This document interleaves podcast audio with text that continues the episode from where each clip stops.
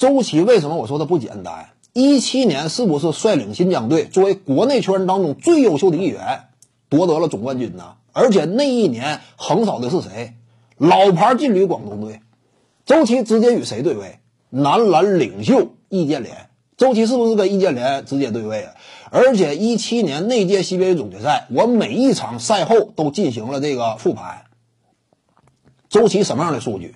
场均十五加十加三这种数据，而对位的易建联呢，场均十五加十一加一点五，俩人之间基本上齐头并肩，甚至啊，就是易建联在和周琦对位的情况之下，没有讨到明显便宜。这是当时一七年那届总决赛给人留下印象。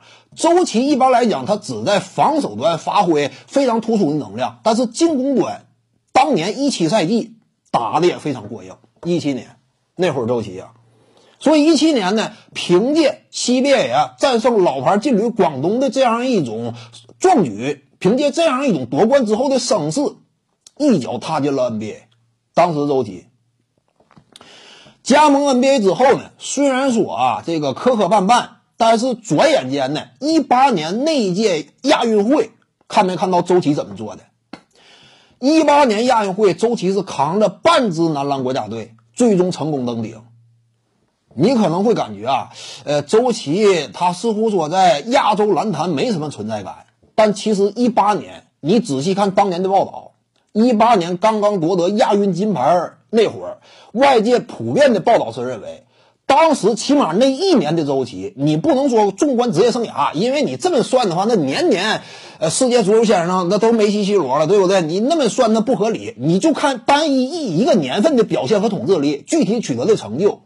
一八年，你说周琦是亚洲当时的最突出的篮球运动员，问题不大。因为什么？当时那个阶段，日本队的渡边雄太仅仅是双向合同，他没有说真正为 NBA。一个球队啊打过常规赛呢，当时渡边雄太刚刚是踩了个门槛但是还没有真正成为一个 NBA 球队常规赛当中出战的选手。那会儿谁是唯一一个以亚洲黄种人的身份在 NBA 效力呢？只有周琦。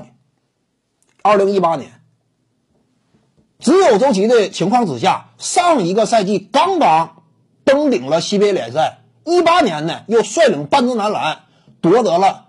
亚运会金牌，当时那个阶段的周琦，你可以讲就是一八年那一年来看，他也是最突出的一位篮球运动员。你要真说有什么篮球先生的话，当时那一年或许就是给周琦，这是一点不夸张的。你不能说周琦的总体实力啊比易建联强，这绝对是夸张。但是，一八年那会儿，你说周琦是不是风头一时无两？绝对可以这么讲。你亚洲球员唯一一个还留在 NBA 混的。你其他没有吗？而且他在之前的西边联赛、亚洲的头牌联赛已经完成了登顶。你说亚洲是不是拿得出手？当时那个阶段，上一年还是与易建联对位情况之下横扫的广东队。你说一八年可不可以说周琦那会儿他确实是极其优秀呢？真说凭一个篮球先生的话，当时有可能是给周琦的。因为一八年那会儿，CBA 联赛作为亚洲最强的一个篮球联赛，当年的总冠军是辽宁，而辽宁队领军人物是郭艾伦。郭艾伦因为呢，他没有触碰到 NBA 这种层次高度，所以呢，当时你真说整一个这个亚洲足球先生，就有亚洲篮球先生就有可能是周琦的。当时真是挺客观的。徐静宇的八堂表达课在喜马拉雅平台已经同步上线了，在专辑页面下您就可以找到它了。